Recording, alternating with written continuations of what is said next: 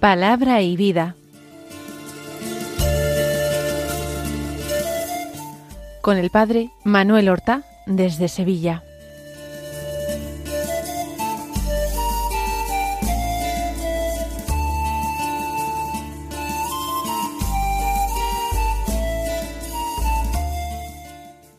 En el nombre del Padre y del Hijo y del Espíritu Santo.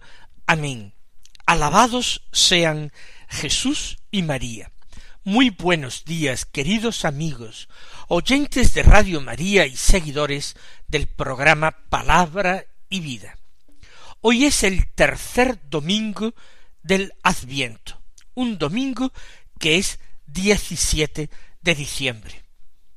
Comenzamos una semana decisiva, la última semana de preparación del Adviento, ya que el próximo domingo sólo mediodía será Adviento. Por la tarde comenzaremos ya las vísperas de la Navidad. Será el día de la Nochebuena. Este tercer domingo de Adviento es denominado el domingo Gaudete. Gaudete es una palabra latina que significa alegraos. ¿Y esto por qué? Porque es la primera palabra en latín de eh, la antífona de entrada de la misa. La antífona de entrada de la misa está sacada de unos versículos de la carta de San Pablo a los filipenses y dice así Alegraos siempre en el Señor. Os lo repito, alegraos. El Señor está cerca. No es que la Iglesia abandone esa austeridad penitencial del Adviento durante el día de hoy. Es que invita al cristiano a tomar una perspectiva más amplia. Si nosotros nos retenemos de cantar el gloria en la misa, es para hacerlo con más ganas, con más entusiasmo en la noche de Navidad. Si nosotros moderamos nuestro cuerpo con la penitencia, es precisamente porque necesitamos tomar perspectiva, necesitamos pausar nuestra vida, encontrar tiempos para reflexionar en la gran alegría que debe embargar nuestras vidas, porque nosotros hemos sido destinados, hemos sido predestinados por el amor de Dios, a cantar por toda la eternidad la gloria del Hijo de Dios. Nosotros somos los que han encontrado sin mérito alguno la victoria en el triunfo de Cristo sobre el pecado y sobre la muerte. Porque Dios, en su infinita misericordia, decidió redimir al género humano, por eso el Hijo de Dios se hizo hombre, se hizo niño en las entrañas purísimas de la Virgen María y nació, y nació como un niño, como un hombre entre los hombres. Y ese niño un día entregaría su vida en la cruz para con su sangre borrar todos nuestros pecados, hacer que mereciéramos el cielo no lo mereciéramos por méritos propios, sino que mereciéramos el cielo por sus méritos, que Él quiso dárnoslo gratuitamente, como un regalo porque nos amaba. No hay motivo entonces en este tiempo de adviento para dándonos cuenta de todo esto, acoger una palabra que no es nuestra, sino palabra de Dios.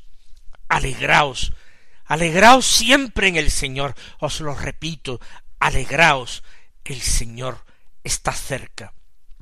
Muy cerca, y no solamente porque se acerque la fecha de la Navidad, sino porque el Señor vive con nosotros, está con nosotros, porque Él, lo hemos repetido y todavía lo vamos a repetir todavía más en el Adviento y en la Navidad, Él es, como lo llamó el profeta Isaías, Emmanuel, el Dios con nosotros.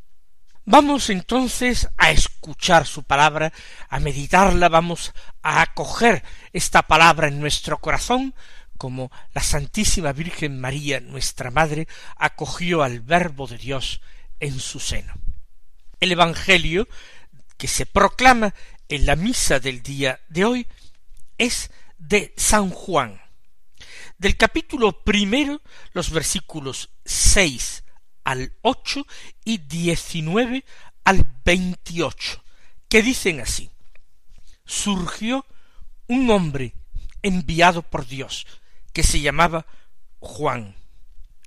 Este venía como testigo para dar testimonio de la luz, para que todos creyeran por medio de él. No era él la luz, sino el que daba testimonio de la luz. Y este es el testimonio de Juan, cuando los judíos enviaron desde Jerusalén sacerdotes y levitas a Juan a que le preguntaran ¿Tú quién eres? Él confesó y no negó, confesó Yo no soy el Mesías. Le preguntaron Entonces qué? ¿Eres tú Elías? Él dice No lo soy. ¿Eres tú el profeta? Respondió No. Y le dijeron ¿Quién eres? para que podamos dar una respuesta a los que nos han enviado. ¿Qué dices de ti mismo? Él contestó Yo soy la voz que grita en el desierto Allanad el camino del Señor, como dijo el profeta Isaías. Entre los enviados había fariseos y le preguntaron entonces, ¿por qué bautizas si tú no eres el Mesías, ni Elías, ni el profeta? Juan les respondió, Yo bautizo con agua, en medio de vosotros hay uno que no conocéis, el que viene detrás de mí, y al que no soy digno de desatar la correa de la sandalia. Esto pasaba en Betania, en la otra orilla del Jordán, donde Juan estaba bautizando. La presentación del cuarto Evangelio es particularmente solemne. Surgió un hombre enviado por Dios que se llamaba Juan. ¿Qué significa surgió? Se levantó, apareció. Juan comienza su ministerio cerca del Jordán, de una manera que puede parecer imprevista a los ojos de los hombres. Surgió, Dios lo llevó, lo empujó el Espíritu de Dios a desempeñar una misión única. Dios le concedió una vocación absolutamente singular, importantísima, una vocación bellísima, que el mismo Hijo de Dios, nuestro Señor Jesucristo, elogió delante de sus apóstoles. Era un hombre, sí. No era él el Mesías, él no era un ser divino, era un hombre, pero un hombre enviado por Dios, un hombre fiel, un hombre que ha escuchado la palabra, un hombre que no se reserva nada para sí, que da su vida, que la entrega totalmente que la pone al servicio de los planes de Dios, que son planes de salvación para su pueblo. Ese hombre se llamaba Juan. Es Juan Bautista, el hijo de Zacarías e Isabel, como nosotros lo leímos en el Evangelio de San Lucas en el primer capítulo. Pero el otro Juan, el autor del cuarto Evangelio, sigue diciendo, este venía como testigo, para dar testimonio de la luz, para que todos creyeran por medio de él. Porque la luz iba a iluminar el mundo, pero con una luz tan cegadora que podríamos decir con San Juan de la Cruz, otro tercer Juan, hoy, cuya fiesta celebrábamos hace pocos días. Con San Juan de la Cruz podríamos decir que esta luz que era Cristo, era un verdadero rayo de tiniebla. En aquel momento las tinieblas densas del mundo eran incapaces de acoger esta luz. Estaban dominadas totalmente por la tiniebla del pecado, por la tiniebla de aquel que es el príncipe de este mundo, y dominaba a los hombres por medio del temor y de la tentación. El precursor venía como testigo para dar testimonio de la luz, para preparar al Señor un pueblo bien dispuesto, para que todos creyeran por medio de él, creyeran en Dios, creyeran en el enviado, el Mesías, el Hijo de Dios, por medio de él, por medio de su predicación, de su testimonio, ya nosotros lo sabemos, también por medio de su muerte generosa. No era él la luz, sino el que daba testimonio de la luz. Esta es la gran lección para todo cristiano que trata de responder a una llamada de Dios y empeñarse en el apostolado. Que nosotros no somos la luz para nadie. Nosotros somos solamente testigos de la luz. La luz que ilumina el mundo es Cristo y nuestro papel es muchísimo más modesto. Uno no debe anunciarse a sí mismo, ni alegrarse demasiado por un éxito que no es propio, ni entristecerse por lo que uno cree que es un fracaso personal, un fracaso en el apostolado. Nosotros debemos solamente dar testimonio de la luz, como Juan. Y este testimonio de Juan en favor de la luz es que el que recoge el Evangelio inmediatamente. La ocasión es que los judíos enviaron desde Jerusalén a Juan sacerdotes y levitas para informarse, para enterarse de quién era este personaje singular que recordaba a uno de los antiguos profetas. Lo que ocurre es que hacía varios siglos no habían surgido en Israel profetas. ¿Quién es este que tanto los recuerda? Fueron desde Jerusalén a Juan y le preguntaron ¿Tú quién eres? Y él confesó y no negó, confesó yo no soy el Mesías aunque no hubieran formulado de una manera explícita esa pregunta. Esa era la gran inquietud que tenían todos, era la gran duda, el gran interrogante. ¿Es este el Mesías? El pueblo esperaba ansiosamente un Mesías. No esperaban ciertamente un hombre tan pobre, tan penitente, hoy diríamos tan marginal como Juan. Pero ¿quién sabe cuáles son los designios de Dios? ¿Tú quién eres? Yo no soy el Mesías.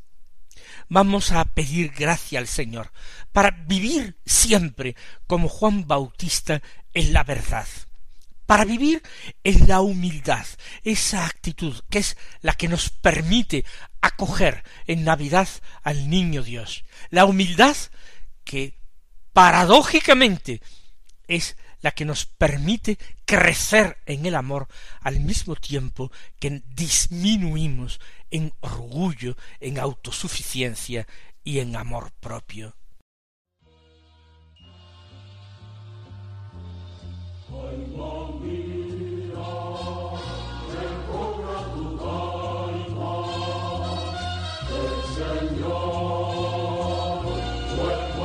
Lord, you, Lord.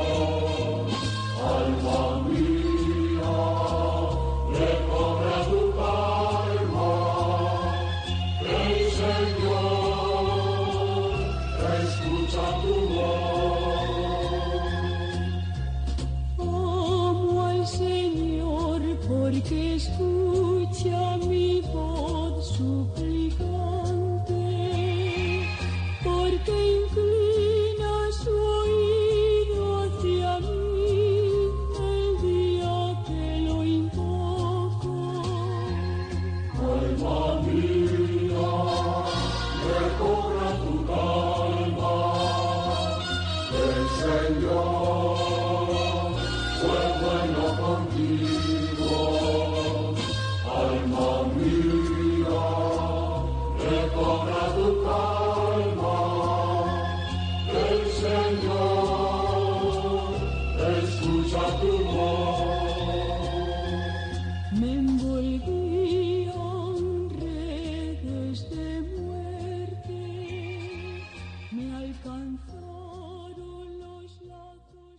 Los sacerdotes y levitas de Jerusalén siguieron preguntando a Juan Bautista, no se conformaron con esa primera respuesta que había dado, solucionando el primero y principal de los problemas, yo no soy el Mesías. Le dijeron, entonces, ¿qué? ¿Eres tú Elías? Según la tradición judía, Elías tendría que venir al final de los tiempos para preparar precisamente el pueblo al Señor. Pero él dice, yo no soy Elías. Eres tú el profeta. El profeta es el profeta de los últimos tiempos. No sabemos exactamente qué papel atribuían a ese profeta, qué otro papel a Elías, pero la respuesta fue igualmente no. Juan Bautista no quiere identificarse con ningún personaje que implicara que el pueblo pudiera tener ya una idea clara de él y se equivocara, que presuponiera cuál era realmente su vocación y quién era el Mesías cuyo camino él preparaba. No. Y entonces le dicen ¿Quién eres para que podamos dar una respuesta a los que nos han enviado? Esta pregunta a mí me llama un poco la atención, porque se revela claramente que a ellos, a los que interrogan a Juan Bautista, no les preocupa en realidad la verdad. No son ellos mismos buscadores de Dios. Son meramente funcionarios son meramente mandados. Lo que les importa es, sirviendo a los hombres, cumplir una misión humana. Nos han enviado para que traigamos una respuesta. Da lo mismo que esta respuesta sea A, B o C. Da lo mismo. Lo importante es obtenerla y reportarla y llevarla inmediatamente a Jerusalén, para que podamos dar una respuesta a los que nos han enviado. ¿Qué dices de ti mismo? Y entonces él contestó. Y Juan Bautista va a contestar con palabras que no son suyas, porque lo importante no es que resuene su voz, sino que resuene la palabra de Dios, que desde la antigüedad ha preparado ya la venida del Mesías. Yo soy la voz que grita en el desierto. Allanad el camino del Señor, como dijo el profeta Isaías. Esa voz anónima, que no pertenecía a Elías, ni al profeta, ni al Mesías, esa voz es Juan Bautista. Su misión es anunciar, gritar, pedir, exigir al pueblo de Dios, exhortarle a que allanen el camino al Señor, que Dios pueda llegar a ellos sin dificultad, sin tropiezo, por interés, por beneficio, por conveniencia de ese pueblo. Preparad un camino, allanadle el camino al Señor. Eso es lo que dijo el profeta Isaías y los que escuchan a Juan, algunos de ellos al menos, son fariseos, afirma el evangelista. Y entonces le preguntaron, entonces, ¿por qué bautizas si tú no eres el Mesías, ni Elías, ni el profeta? Los fariseos tienen una mentalidad jurídica pero tremendamente casuística y una mentalidad por otra parte muy estrecha, muy raquítica. inmediatamente derivan todo a un problema, a una cuestión de competencias. ¿Cómo es que tú estás haciendo esto? ¿Quién te ha dado derecho si tú no eres nada, no eres más que una voz que grita en el desierto? ¿Cómo es que bautizas? Parece que esa misión correspondería más bien al Mesías o a un gran profeta del pasado que hubiera vuelto al mundo. Pero Juan les respondió, revelándoles algo fundamental.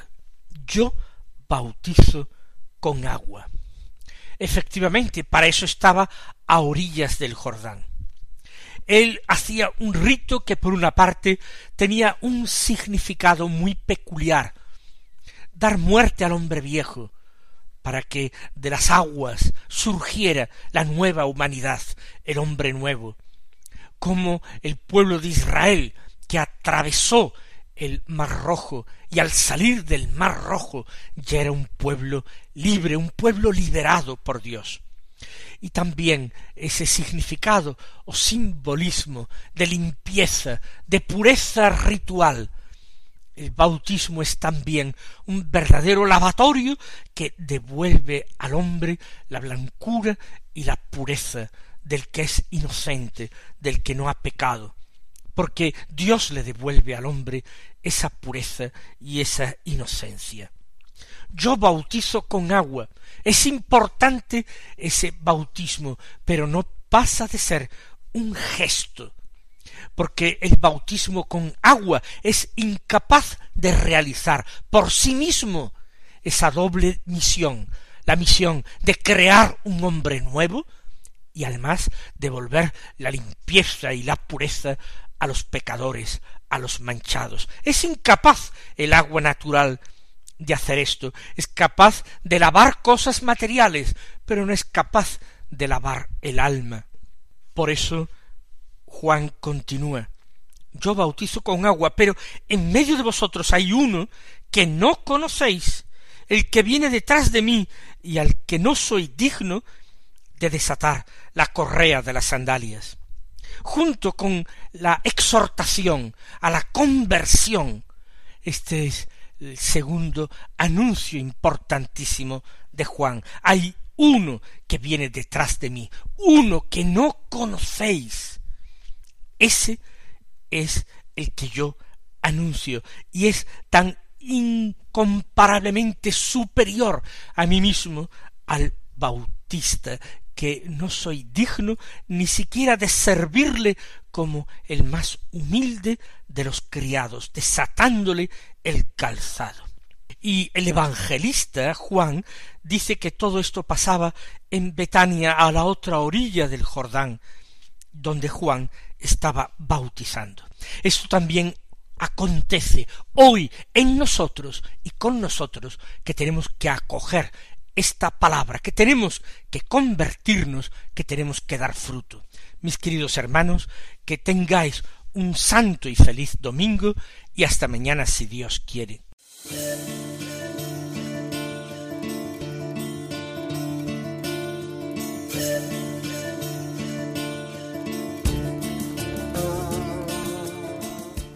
Han escuchado en Radio María Palabra y Vida, un programa que dirige el Padre Manuel Horta.